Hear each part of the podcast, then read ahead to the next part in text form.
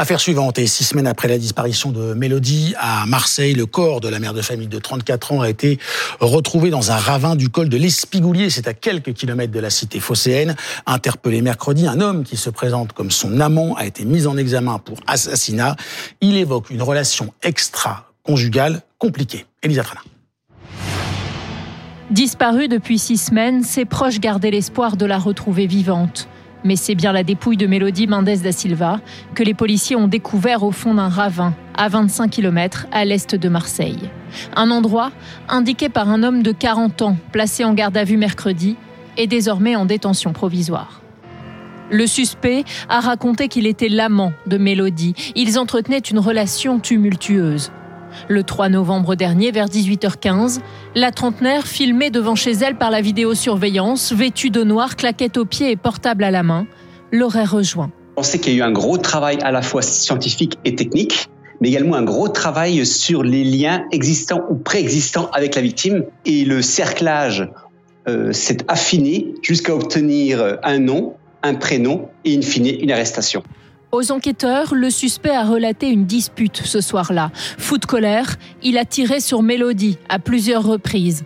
Des investigations supplémentaires doivent déterminer si son acte était prémédité sur fond de chantage entre les amants. La famille de l'esthéticienne se dit dévastée. Ses frères et sœurs et son mari avaient placardé sa photo dans tout Marseille.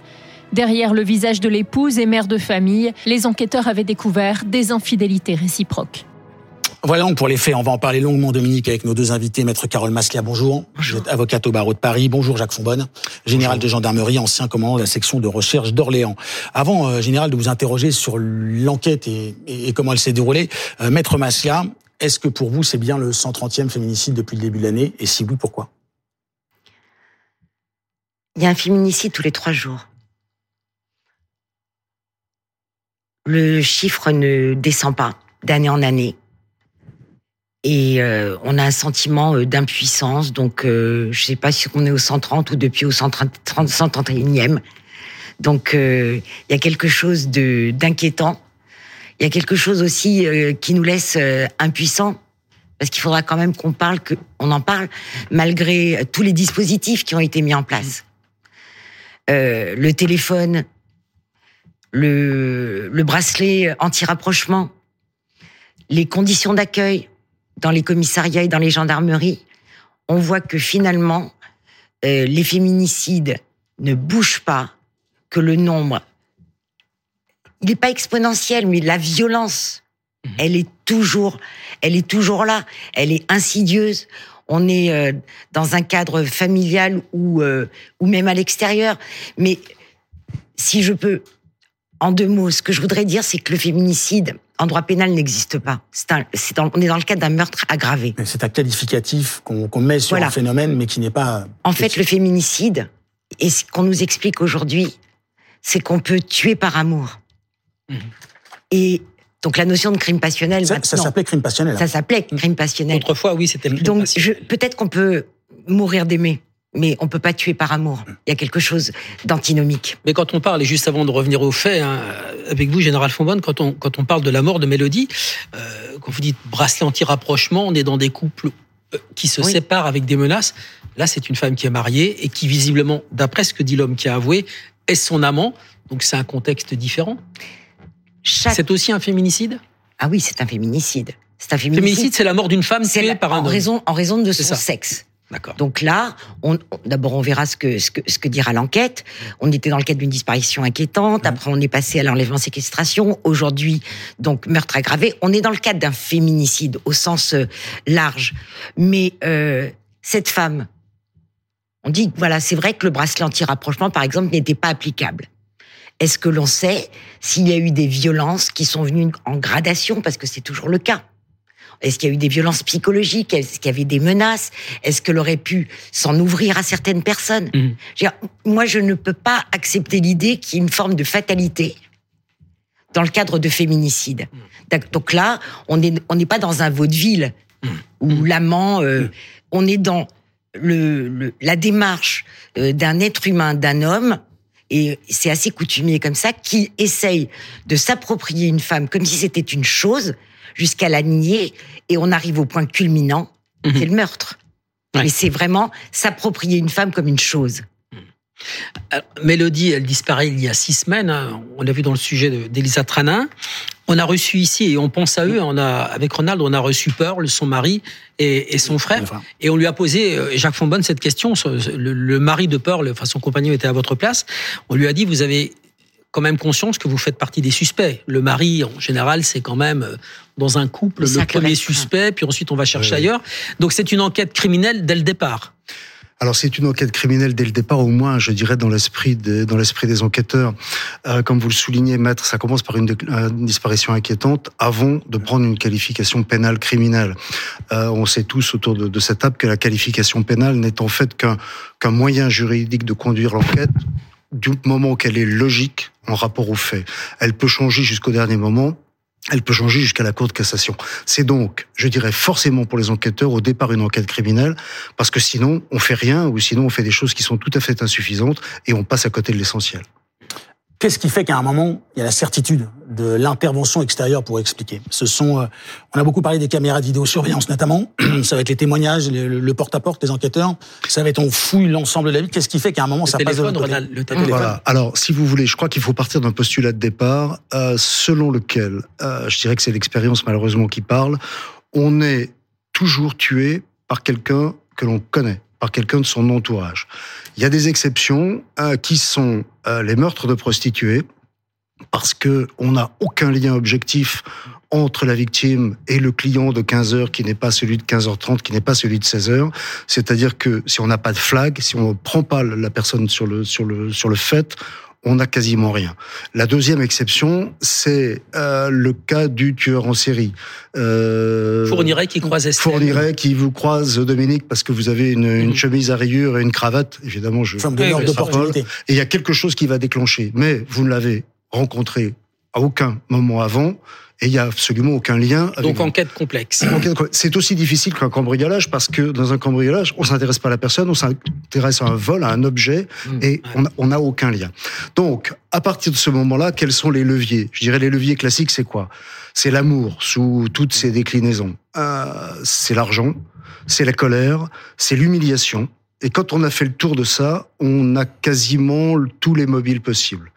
Lorsqu'on est rentré là-dedans, ça va être pour répondre directement à votre question, une enquête tout à fait classique, c'est-à-dire l'environnement, c'est-à-dire le porte-à-porte, c'est-à-dire la téléphonie, c'est-à-dire les retraits bancaires faits par la personne. Ça veut dire la vidéosurveillance. Tiens, le suspect était dans le coin. Donc que la famille avait été très vigilante justement sur l'analyse de minute par minute des seules images qu'ils avaient à leur disposition. Pardon, je vous, Et alors, il y a un élément en revanche qui, euh, dans ce cas-là, va prendre un intérêt tout à fait particulier. C'est l'environnement, on va dire l'environnement personnel de la potentielle victime. Un mari violent, un amant, un problème, euh, un problème au travail, euh, des relations sur Internet qui, qui basculent vers des, des, vers des choses qui peuvent être dangereuses, euh, des relations sur des, sur des clubs, sur des sites de rencontres, pardon, ce genre de choses qui vont petit à petit d'abord permettre de dessiner un portrait de la future victime. Est-ce que c'est une femme qui a l'habitude, elle est très distraite, elle part toujours sans son téléphone, toujours sans sa carte de crédit. Au contraire, elle est très vigilante. Elle sort jamais après 20 heures. Au contraire, elle passe ses nuits dehors. Ça va permettre aux enquêteurs de, de, de serrer des éléments, de personnalité, et puis, à un moment donné, il y a quelque chose qui va faire basculer, on va dire, avec certitude dans l'affaire criminelle. Ça peut être simplement la carte bleue n'a pas fonctionné, son téléphone n'opère plus, euh, elle a disparu à une heure inhabituelle, elle n'est mmh. pas à son travail le lundi, et puis petit à petit, on va dérouler, les, on va dérouler des éléments jusqu'à la garde à vue d'un suspect éventuel. Mais là, ce sont les enquêtes d'aujourd'hui. Hein, les enquêtes d'aujourd'hui avec tous les moyens euh, dont on dispose, dont vous disposez. Et, euh, et mettre à vous aussi cette question. Donc, la téléphonie, les caméras de vidéosurveillance. Vous avez travaillé, Jacques Fonbonne, sur l'histoire de la petite inconnue de la 10. Mmh. C'était en 87. On trouve une petite fille au bord de la route, abandonnée par ses parents qui partaient en vacances. Elle est morte et euh, il n'y a pas de téléphone portable à l'époque. Mmh. Il n'y a pas de vidéosurveillance sur les autoroutes. Et on sortait quand même des enquêtes. Aujourd'hui, on a l'impression qu'il n'y a que la technique qui fait sortir les enquêtes et que les flics à l'ancienne, ça n'existe plus. Qu'est-ce que vous en pensez, vous, dans les dossiers sur lesquels vous travaillez Je non, je pense qu'il y a des éléments aujourd'hui qui sont absolument essentiels, en particulier la téléphonie. Et en l'occurrence, dans ce dossier, mmh. c'est l'exploitation du téléphone, évidemment. J'ai envie de dire, c'est pas, je, je, porte pas atteinte à la BRB de Marseille qui a mmh. travaillé, mmh. mais c'était pas difficile cette enquête. savez, avec la téléphonie je ne sais pas ce qui est difficile de ce qui ne l'est pas. Euh, concrètement, vous avez une femme qui disparaît, c'est une mère de famille, il n'y a pas de vulnérabilité particulière, donc on s'oriente. Vous savez, pour moi, c'est un peu la technique de l'escargot, c'est-à-dire on reste, on, on, enquête dans le cadre d'un cercle restreint qu'on élargit en tant que de besoin. Donc là, Bien entendu, on se saisit des éléments, et tant mieux qu'il existe des éléments euh, euh, aussi fructueux qu'on peut exploiter. Euh, il y a quelqu'un qui est interpellé, qui va être placé en garde à vue. Je vous rappelle qu'il va exercer son droit au silence. Je voudrais qu'on vienne là-dessus. Parce que il, arrive, son droit au silence. il ne parle pas. Il ne parle pas. Puis il reconnaît les faits, et puis après, il va indiquer où se trouve le corps il reconnaît les faits. Attention, il reconnaît pas les faits spontanément. Il, reconnaît les faits lorsque on lui présente des contradictions, lorsqu'on lui présente des messages, lorsqu'on démontre qu'il y a un lien de proximité euh, avec la victime. Après, bon, on n'est on n'est pas dans le secret euh, de, de, de, la garde à vue en l'occurrence, mais à un moment donné, en effet, il avoue. Donc, il reconnaît les faits et va euh, spontanément indiquer le lieu euh, où se trouve malheureusement euh, le corps de, de Mélodie. Mais c'est parce qu'il a été confronté à des éléments probants qu'il a craqué. parle. D'accord. Qu'il parle. Donc, c'est un intérêt qui est majeur. C'est tout de suite, on se saisit de la téléphonie, on va exploiter les vidéosurveillances. Bien sûr qu'il y a les témoins, bien sûr qu'il y a les relations humaines, bien sûr qu'il y a l'environnement, le cercle familial, etc. Mais la technique, quelque part, elle est, elle est même plus contestable. Vous faites partie du, du, du, répertoire. Elle est très intéressante cette question, Dominique, parce qu'effectivement, euh, la, la, technique, comme vous le dites, maître, elle est indissociable du succès de l'enquête. Surtout, elle va permettre de fermer des portes et elle va permettre de concentrer les moyens d'enquête sur la personne, on va dire, qui est désignée par des éléments techniques. Mais il y a toujours un élément qui est l'élément humain. C'est-à-dire qu'une infraction, elle est définie par le code, euh, par le code pénal, mais elle est commise par quelqu'un contre quelqu'un. Ce qui est passionnant, mais alors on peut faire deux heures sur la, on peut faire deux heures sur la garde à vue, c'est qu'à un moment donné, on rentre dans un mano à mano euh, d'être humain à être humain.